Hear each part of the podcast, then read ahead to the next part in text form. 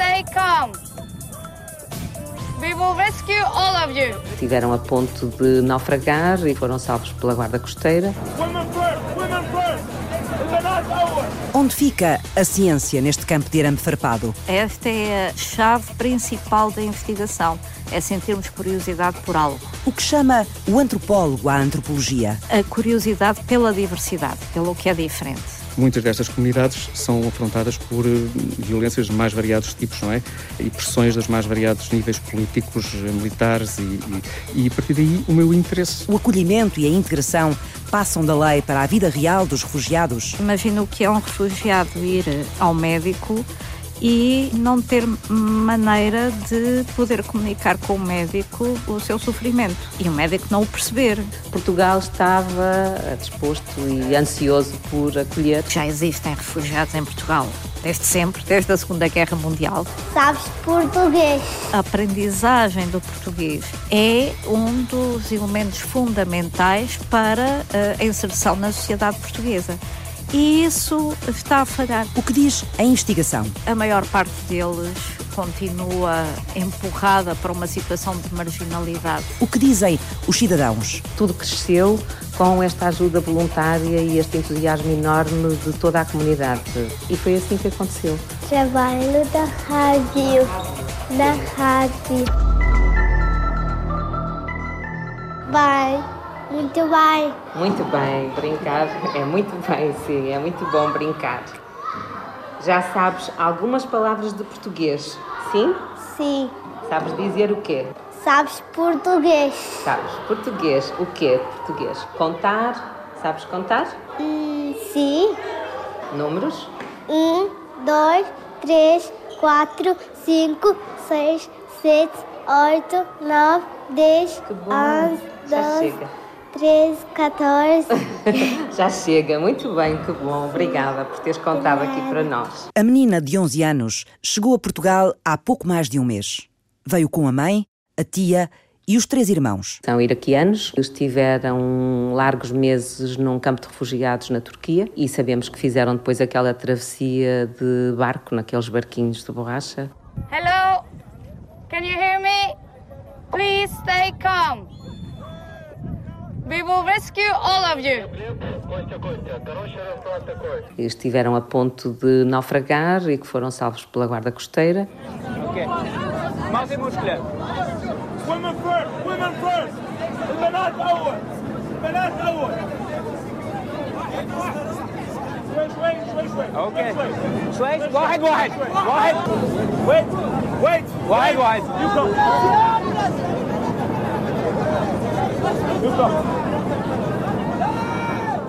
Entretanto, chegaram até nós porque alguém disse que Portugal estava disposto e ansioso por acolher. Isabela Alves dirige a escola que pertence à congregação das Escravas do Sagrado Coração de Jesus, no Porto.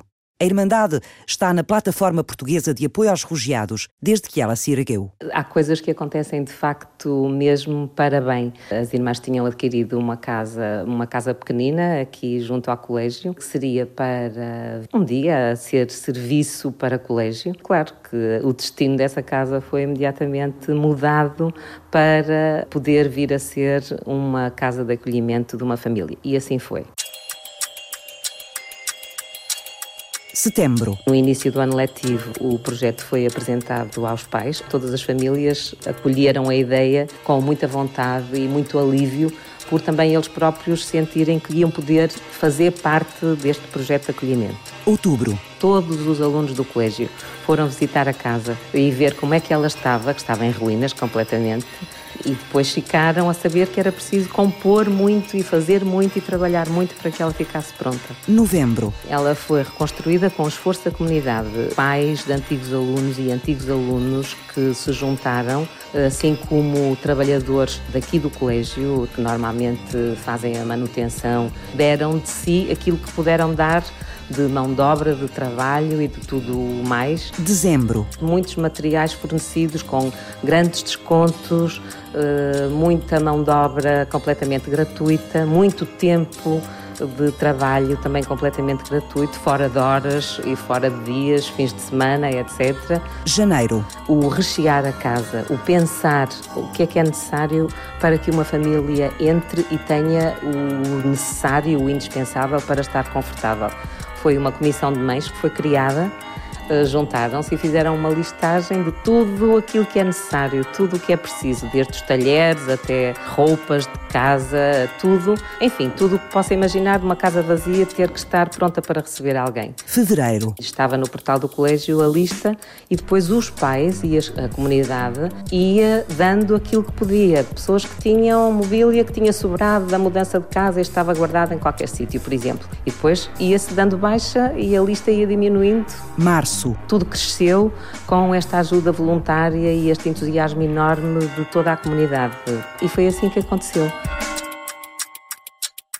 Quando comecei a trabalhar com refugiados em Portugal. Cristina Santinho. Porque já existem refugiados em Portugal desde sempre, desde a Segunda Guerra Mundial. A antropóloga estuda há mais de 10 anos como é que Portugal faz o acolhimento e a integração dos refugiados. Comecei a trabalhar com pessoas que vêm da Costa do Marfim, de Myanmar, da República Democrática do Congo, da Síria, do Irão, do Afeganistão, de tantos, tantos lados. E foi precisamente a proximidade e a disponibilidade que eu tenho para com eles que me uh, faz perceber que, que existe sempre um diálogo muito profundo e, sobretudo, muito igualitário entre mim e todas estas pessoas que vêm de situações tão diferentes e com culturas tão diferentes da minha. As diferenças não separam? Essas diferenças é evidente que continuam a existir. Por exemplo, a nível da religião, a nível da alimentação, mas não naquilo que nos une como humanidade. Quando falamos de valores essenciais de solidariedade, de respeito pela diferença, a necessidade de contribuir para o país, a necessidade de ser feliz num determinado uh, lugar e num determinado tempo, o gosto por uh, trabalhar e, e desenvolver uma atividade profissional prazenteira é comum a todos nós. Os anseios são os mesmos. São exatamente os, são os, os mesmos. mesmos. Exatamente. A vontade de realização humana é a mesma? Exatamente a mesma. Não vejo diferenças absolutamente nenhumas entre todos estes refugiados, esta centena de refugiados com quem eu já tenho trabalhado ao longo destes, destes anos e eu própria, ou a minha, pessoas da minha família, ou os meus amigos, na verdade não vejo essas diferenças. Cristina Santinho é investigadora do Instituto Superior de Ciências do Trabalho e da Empresa, do Instituto Universitário de Lisboa. A equipa dela integra o Centro em Rede de Investigação em Antropologia. O que, que, a antropologia faz através do seu método de investigação, que é o método etnográfico, portanto, é acompanhar as pessoas, neste caso, no meu caso, os refugiados e requerentes de asilo, no seu cotidiano, eh, nas suas práticas do dia a dia, na sua ida ao Serviço de Estrangeiros e Fronteiras, na sua ida às consultas do Centro de Saúde ou aos cursos de formação em língua portuguesa. É isso que eu tenho feito nestes últimos 10 anos e é aí que eu, eh, de facto, constato o que é realmente eh, necessário fazer. Mas a lei diz o que é preciso fazer. Mas depois há uma série de coisas que vão para além daquilo que está escrito nos papéis, e nas leis e nos decretos e tudo isso, que é a situação real pela qual as pessoas passam quando se têm que dirigir uh, a um médico uh, do centro de saúde local. Aí tudo se complica, porque há uma falha enorme ainda em Portugal sobre a mediação intercultural apenas agora se está a trabalhar nessa área de forma mais aprofundada e mais séria.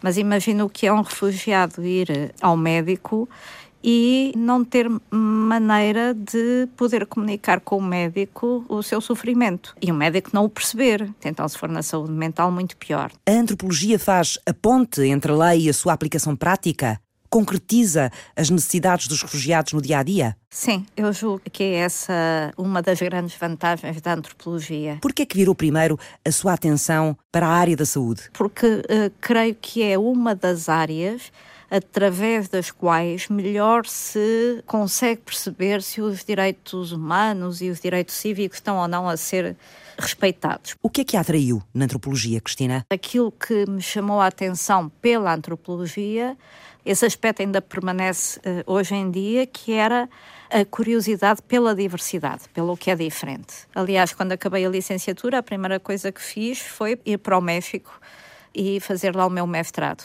Portanto, foi essa, essa descoberta uh, que me permitiu um, ehm, também continuar a minha paixão pela antropologia, o, a viagem, a proximidade com as pessoas, os modos de estar uh, e de ver um mundo diferentes em cada contexto. Uhum. Depois acabamos por perceber que, afinal de contas, estas diferenças uh, nos unem. Como é que desperta para este universo dos refugiados ao ponto de querer ir, uh, ou ter essa vontade de começar a trabalhar ou fazer a experiência de trabalhar num campo de refugiados? Uh, não, não, não sei explicar, é, é isso. É, é, quer dizer, é algo. Eu estava muito interessado, sempre muito, sei muito por regiões chamadas regiões tropicais, foi a vertente que eu tirei na universidade, e questões ligadas a desenvolvimento, é desenvolvimento de comunidades locais, povos indígenas, sempre foi.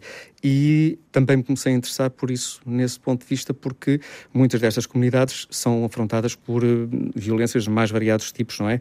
E pressões dos mais variados níveis políticos, militares, e, e, e a partir daí o meu interesse. O antropólogo Lúcio Souza já pisou alguns campos de refugiados? O primeiro campo de refugiados onde eu estive foi no Bangladesh, em 93, que era um campo, um campo de refugiados Rohingya. E depois, ainda nesse ano, estive num campo de refugiado tibetano no Nepal. Depois, na sequência disso, é que vim para Portugal, comecei aqui a, a me interessar mais por esta matéria. Depois estive a trabalhar com refugiados moçambicanos uh, no Malawi em 94. Uhum.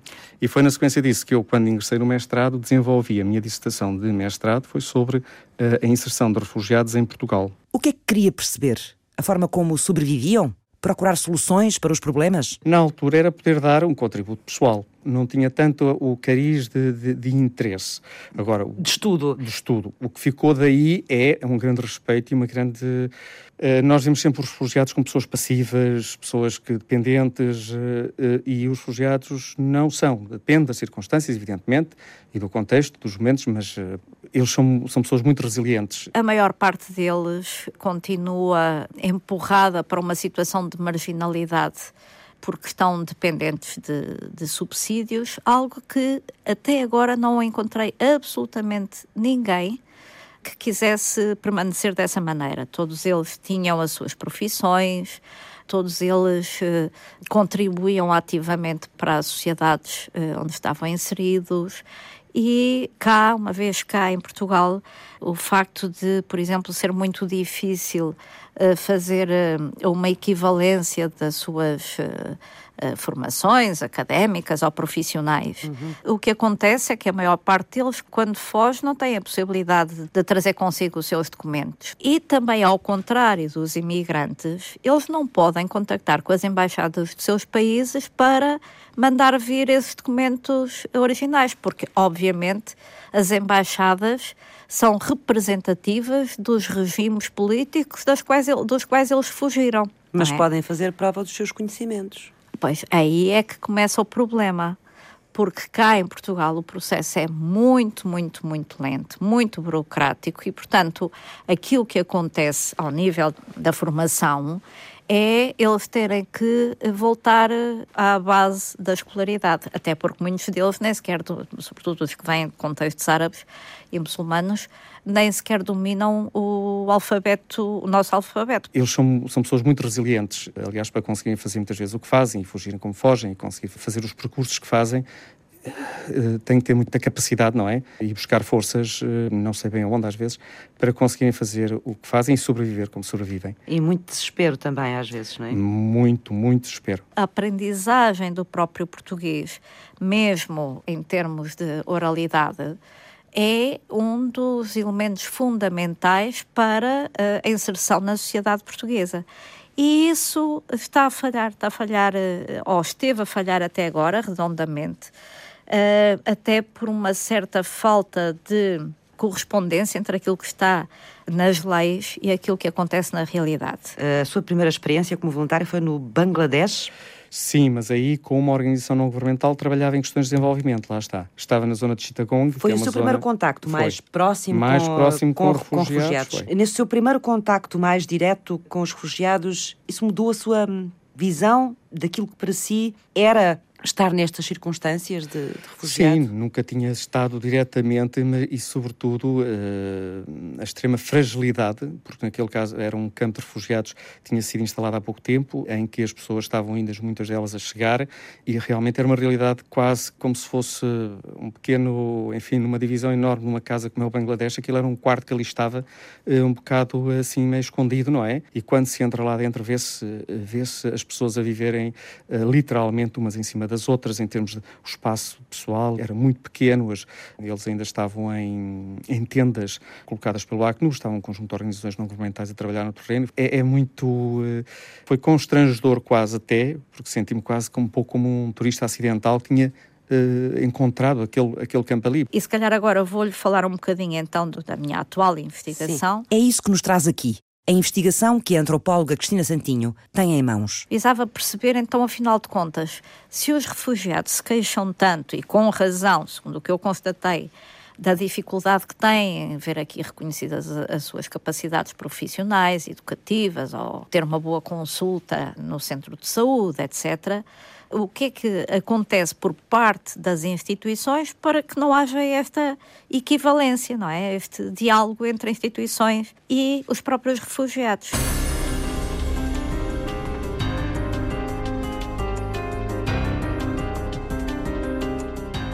Antropóloga Cristina Santinho seguiu o percurso dos refugiados em Portugal. Sentiu-lhes as dificuldades de integração e depois fez o mesmo percurso com as instituições responsáveis pelo acolhimento e a instalação destes refugiados.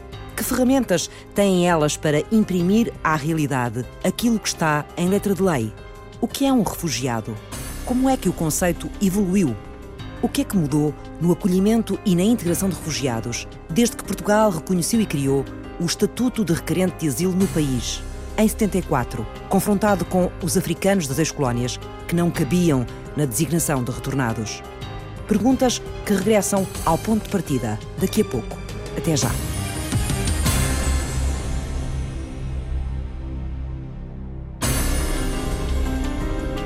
A antropóloga Cristina Santinho segue há uma década o dia a dia dos refugiados em Portugal depois de identificadas as grandes falhas na integração deles, a investigadora do Instituto Superior de Ciências do Trabalho e da Empresa, integrado no Instituto Universitário de Lisboa, estuda agora, por dentro, as organizações chamadas a apoiar estes refugiados. quis perceber exatamente qual é a representação que as instituições têm sobre os refugiados, quais as estratégias políticas, burocráticas e até emotivas uh, sobre os refugiados e encontrar este outro lado da questão. Começou esta via sacra pelo país, de instituição em instituição, há três anos, quando a nova lei portuguesa dos refugiados definiu que a integração passava a ser distribuída pelas capitais de distrito de todo o país. O meu objetivo foi perceber, ok, agora que estão a ser reencaminhados para todas estas capitais de distrito, vou observar como é que está a funcionar este acolhimento nestes locais mais afastados do centro. Portanto, locais que lidavam com esta realidade e funcionários que lidavam com esta realidade pela primeira vez. Exatamente, exatamente. Eu também queria saber se estavam ou não preparados para acolher estas populações. Um protocolo com a Segurança Social permitiu à antropóloga observar as instituições por dentro e fazer perguntas aos diretores e aos funcionários das dependências da Segurança Social, de norte a sul. E o trabalho terminou, Cristina? Formalmente não terminou, mas tornou-se quase impossível para mim continuar. Tem a ver com outras uh, Tem a ver com trabalho. os processos burocráticos ah. das próprias instituições. Então. Estava determinado que eu me dirigia às capitais distritas de segurança social, marcava as entrevistas e, portanto, ia fazer, aplicar as, estas entrevistas. Mas quem eh, organizava todo este processo eram os serviços centrais da segurança social Uh, que funcionam aqui em Lisboa. E? Bom, uh, posso lhe dizer que entre o meu pedido de marcação de entrevistas para Évora, ou para Porto Alegre, ou para Coimbra, e uh, a resposta a esse pedido, muitas vezes passavam 3, 4, 5 meses. Portanto, os investigadores também são vítimas dessa burocracia, à semelhança dos refugiados. Bastante, muito mesmo. Há aqui dois processos completamente diferentes. Os tempos dos próprios investigadores, que têm que produzir eh, resultados para poderem escrever os seus, uh, os seus artigos, publicar os seus artigos, uh, e fazer na relatórios é? para a própria Fundação para a Ciência e Tecnologia, que é quem nos, nos paga a investigação. Portanto, temos os nossos timings mas as instituições, sobretudo estas macro-instituições, como é o caso da Segurança Social, têm outros timings e outras agendas. Não conhecem a palavra agilidade? Eh, de maneira nenhuma. Mesmo assim, a investigadora conseguiu conversar com vários diretores e técnicos da Segurança Social sobre a reintegração dos refugiados.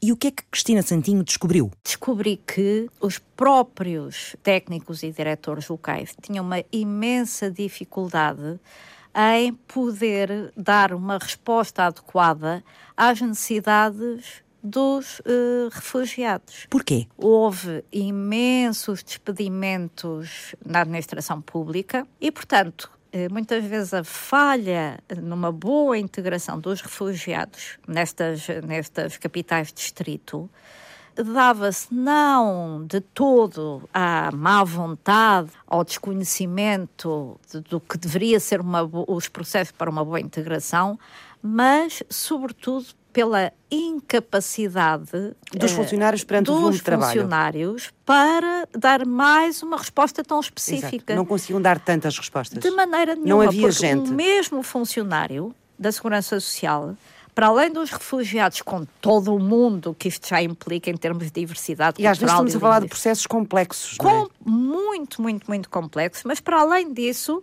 eram os únicos responsáveis, por exemplo, pelos casos de violência doméstica, pela Comissão de Proteção de Crianças e Jovens, problemas relacionados com a toxicodependência, pela população sem abrigo. Portanto, não últimos... conseguiam humanamente dar resposta a tudo não isso? Não conseguiam. Para além de também não haver uma resposta, um diálogo mais aprofundado de preparação dos próprios técnicos por parte dos serviços centrais da Segurança Social muitas vezes os diretores locais e os técnicos locais diziam-me eh, pois nós vamos receber estes refugiados dentro de, de, dois ou três dias, mas ainda não uh, conseguimos saber quais são as suas características e as suas hum. necessidades, e neste tempo vamos ter que procurar uma casa para eles habitarem, uh, vamos ter que equipar a casa.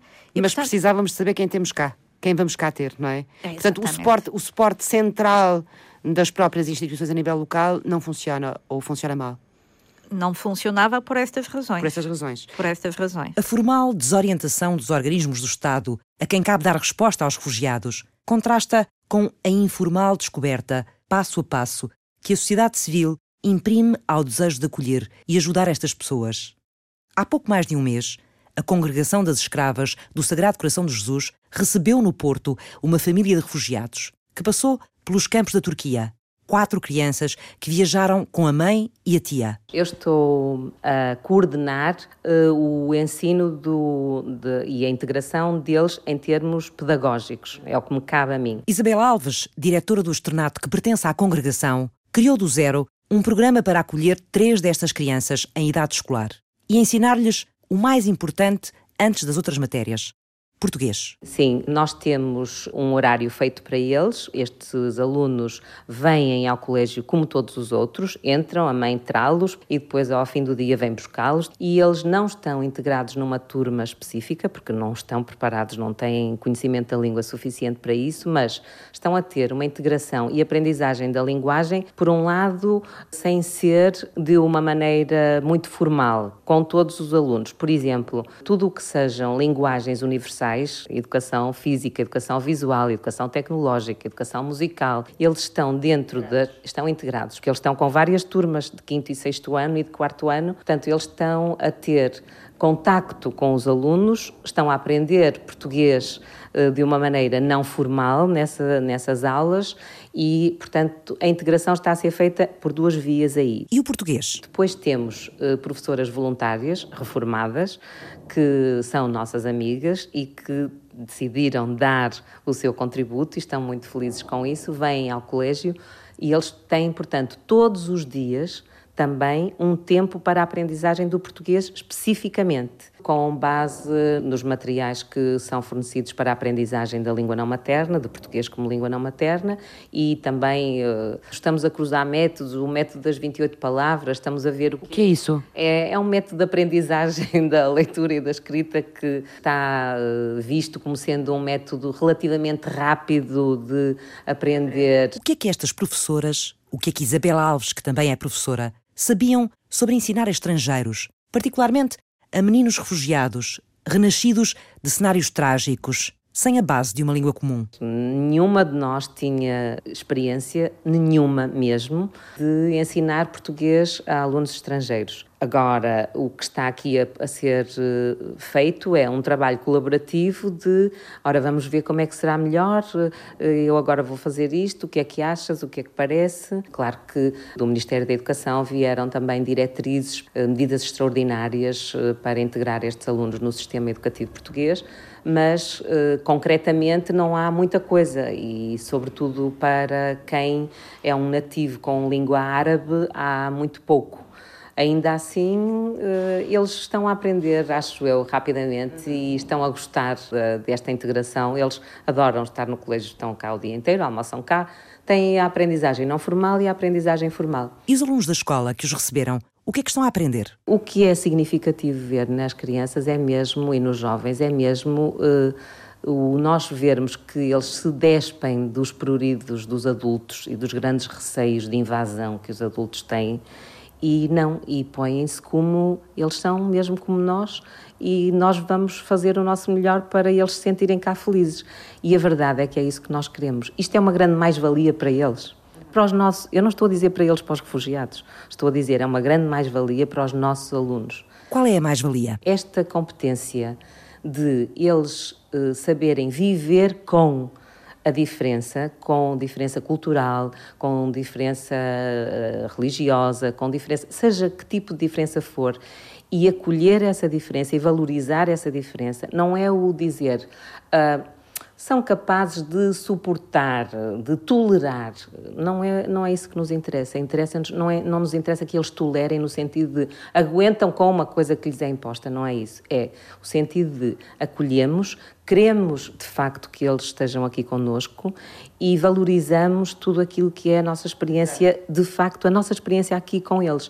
Treina-se a coabitação, Isabel? Um dia estes alunos, estes nossos alunos cada vez mais, como os alunos de toda a gente, vão ser alunos que vão estar inseridos em comunidades completamente heterogéneas culturalmente, sejam elas estudantis ou depois mais tarde laborais, e, e, vão ter uma sensibilidade provavelmente mais apurada a este tipo de situações? Acreditamos que sim. A, a esta e a outras, porque trabalhar num sítio que eh, está cheio de gente que é diferente e que tem hábitos eh, e maneiras de funcionar diferentes, é muito importante nós sabermos viver felizes com isso, porque senão eh, estamos longe do, do, do, do aconchego e daquele gozo familiar, ainda por cima. Se, é uma, se não conseguimos coabitar com alegria dentro de, dessa diferença, é muito mal. Uma casa em ruínas, um grupo de professores e funcionários de uma escola, um grupo de alunos e de pais e uma família refugiada acolhida na comunidade escolar desde março deste ano. Não é muita responsabilidade, Isabel? É, é um peso de uma responsabilidade que é muito partilhada e isso é bom. E além disso, também sabemos que uh, isto só vai conseguir chegar a bom porto com uh, trabalho cooperativo e colaborativo. Qual é a base do sucesso? A base, a base de sucesso é esta grande vontade de fazermos bem. E à medida em que formos reformulando coisas que não, não estarão tão bem e nós pensemos, bem, podia, se calhar é melhor assim, olha, é caminho, é o que, o que estamos a fazer, é mesmo caminho. Não se vacila, é por aqui, eles, isto é um projeto, é um projeto que é para bem deles, isso não temos a menor dúvida, é para bem de todos nós, porque estamos todos a enriquecer-nos com isto também. É um projeto que nos anima a todos os níveis, independentemente das dificuldades que há. Claro que sim, que há, que vai haver. É claro, é uma coisa nova, eu nunca fiz isto, ninguém de quem está aqui a trabalhar com eles algum dia fez isto. Ninguém. Isso não assustou? Não, não assusta mesmo nada. Não assusta porque o que assusta é não se fazer nada. Isso é que é assustador pensar que as pessoas podem, por medo, ficar fechadas na sua concha e não, não fazer nada. Agora, fazer não assusta. Ninguém me está a exigir que seja perfeita. Nem eu, nem eu tenho pretensões a isso. Agora, exijo de mim própria e todos nós estamos a exigir de nós próprios é darmos o nosso melhor. E é por aí, o caminho é esse, é dar o melhor. Mergulhar neste mundo é mergulhar num mundo muito complexo, não é? Sim, bastante, bastante. Dos dois lados. Do lado dos refugiados e do lado de todas as organizações que tentam, eh, enfim, lidar com isto. O antropólogo Lúcio Souza, professor da Universidade Aberta, colaborou durante algum tempo com o Conselho Português para os Refugiados. Um trabalho no terreno, em contacto direto com os requerentes de asilo, as histórias deles, as razões para pedir ajuda a Portugal, o enquadramento dos países de origem. Dedicou-se então a estudar a evolução dos fluxos de refugiados em Portugal desde 74, porque antes, antes da Revolução, não havia enquadramento legal para estas pessoas no país. Ao longo de 74 até agora, o número de requerentes de asilo que nós tivemos em Portugal, já com agregado familiar, ronda uns 18 mil pessoas. São muito poucos. São muito poucos. nós. Uh, este fenómeno, tirando depois situações excepcionais, como foi o caso uh, da Guiné em 98, se não estou em erro, e, de, de, e dos Kosovares, daquele grupo Kosovares também, 97, 98, em que houve esses dois fluxos, em que vieram mais algumas centenas de pessoas e que não foram integrados porque tiveram ao abrigo de uma proteção temporária, não é? Em termos práticos, o número de refugiados, pessoas com estatuto de refugiado, se quisermos assim, são muito poucas. Nós devemos ter para aí à volta dos uh, eh, 700 pessoas se tivermos ainda. Não é nada. O que não quer dizer. Não temos muito que, essa consciência, não temos não, não temos, noção. que é uma parte que as pessoas não parecem perceber, porque nós temos exatamente, se calhar, políticos, etc., a falar muitas vezes de números e de coisas que não é a nossa realidade. Exatamente, e de não eh, podermos receber mais do que um X de número de pessoas. Nós até agora, enfim, aquilo que se está a ver, estamos a oferecer para, para receber muitos mais do que aquilo que alguma vez recebemos cá. Portugal, desde 2007, sensivelmente, está agora com um programa de reinstalação que na prática já tínhamos tido alguns casos de reinstalação de refugiados ao longo da história, da história pós-74, atenção. E as reinstalações são processos diferentes, porque as pessoas em princípio já são refugiados alguns, já são reconhecidos e vêm através de um procedimento já com apoio do Acnur, já vêm, enfim, sinalizados. É um pouco o que está a acontecer agora com estas pessoas que queremos trazer, que já estão sinalizadas, identificadas e que estão a fazer aquilo que a Europa agora chama recolocações, não é? Sim. Uh, no contexto europeu. Por que é que as grandes vagas de refugiados, como esta agora, afetam tanto os países de destino? As vagas afetam porque, se quisermos comparar com o que está a acontecer agora na Europa, que os mecanismos europeus estão a ver, nem o Frontex, nem outros similares conseguiram, eh, por exemplo, a Grécia sozinha não consegue resolver aquele fluxo tremendo de pessoas que está a chegar ali. Ali sim. Mas se não houver também os meios para receber, processar os dados dessas pessoas e depois de os poder, enfim, acolher e fazer uma inserção mínima, não digo integração nesta fase, a nossa grande crise em Portugal foi em 93, quando tivemos, entre crentes de asilo e, agregado, tivemos cerca de 2.500 pedidos mas isso foi suficiente para, na altura em que não havia quase nada, uma técnica na altura da Santa Casa Misericórdia me dizer que era insuportável e que, aliás, ela foi atacada mesmo, como ela me contou uma vez, por um, uma pessoa desesperada e que tinha só segurança à porta e que foi porque ela disse que tinha continuamente pessoas, mas era uma técnica a atender. Portanto, nós temos que compreender estas realidades. Claro. Não é? Quando se não, dizem que é uma. Não estávamos de nada. Este uh, 93 foi o ano da grande vaga em que, nesse ano, mais cerca de sensivelmente metade dos requerentes provinham da Roménia. Nós falamos de refugiados muitas vezes, falamos de migrantes, falamos. Bom, eh, tem a ideia um pouco que muitas vezes não, não conseguimos uh, saber exatamente o que é que estamos a falar e qual é a condição destas, destas pessoas. A definição do que é, que é um refugiado também nem, sempre bate certo. Até na, na, em quem estuda estas coisas há visões um bocadinho diferentes. O que é que é um refugiado? Como é que nós podemos ter a noção do que é que encaixa dentro desta desta condição, que não é uma marca das uhum. pessoas, uhum. como é óbvio, não é uma, um atributo das pessoas, é uma condição, uma situação específica. Uh, nós podemos fazer, fazer essa abordagem dupla, isto é, abordagem legal e abordagem mais, uma análise mais socioantropológica do que é ser refugiado. Mesmo na dimensão legal uh, ou normativa, muitas vezes não há, não há concordância total. O exemplo claro disso é que nós temos aqui uh, o conceito de refugiado, tal como está na Convenção de 1951, é direcionado para um determinado tipo de pessoas que fogem de determinadas condições. Mas, por exemplo, se nós formos à Convenção de 1969 da Organização da Unidade Africana, o conceito de refugiado em África já é um pouco diferente. O conceito de refugiado é, é, de certa maneira, associado um bocado àquela dimensão que nós temos do asilo político não é? Daquela pessoa que trabalhou em prol de, de, de enfim, de fatores, uh, defendia determinadas ideias e por isso políticas e por isso foi, foi perseguido, uh, de virtude da sua raça, ou por questão da sua religião, ou pertencer a um grupo étnico nacional que é perseguido. Uh, isso é a condição.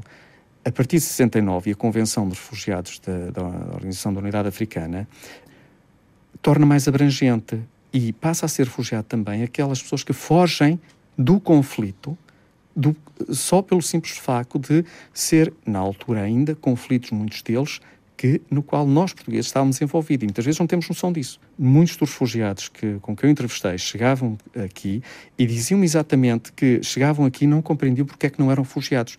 Porque em África eram. Uh, e temos é depois os tais sistemas subsidiários de proteção temporária, onde são muitas vezes enquadradas as pessoas que fogem, essas vítimas indistintas de guerra. A pessoa que foge da guerra, não porque seja A ou B, tivesse um papel particular, mas porque simplesmente a sua aldeia foi atacada e ele fugiu. É como se criássemos aqui quase que dois, uh, dois escalões de pessoas. Não há, portanto, uma forma única para todos os refugiados. Do ponto de vista normativo, legal, até internacional, o conceito de refugiado pode ter diversas acessões. Do ponto de vista sociológico, aquilo que é um refugiado, aquilo que é, e hoje em dia fala-se até de migrantes forçados, para é enquadrar um conjunto. Refugiado?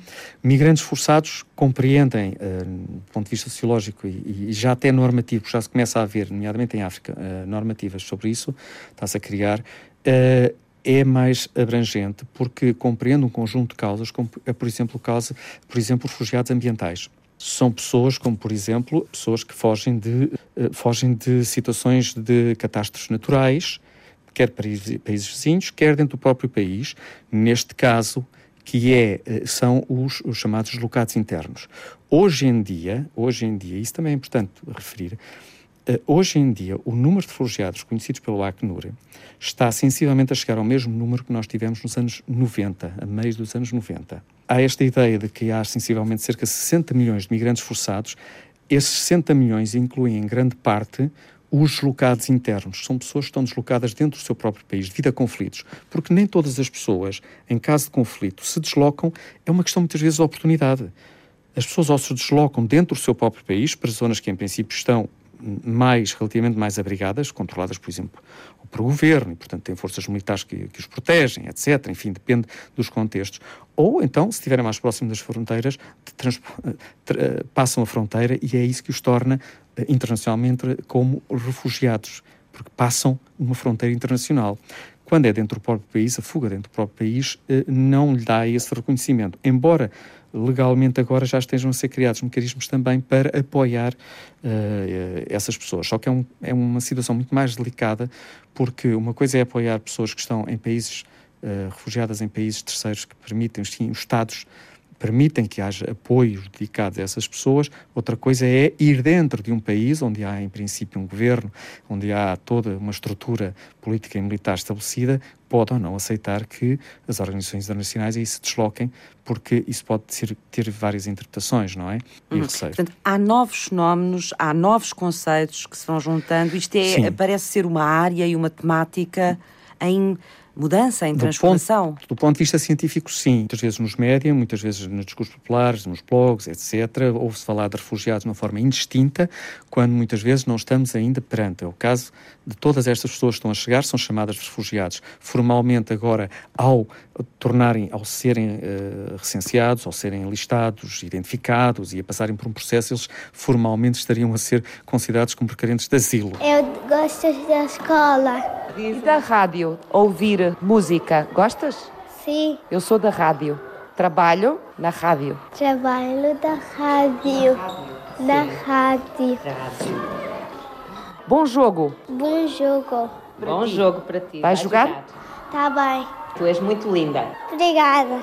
Tchau. Obrigada, até já. Fizeram este programa Cristina Santinho, Lúcio Souza, Isabel Alves, Francisca Alves fez o apoio à produção. Diogo Manso cuidou da pós-produção áudio. Eduardo Maio realizou e apresentou.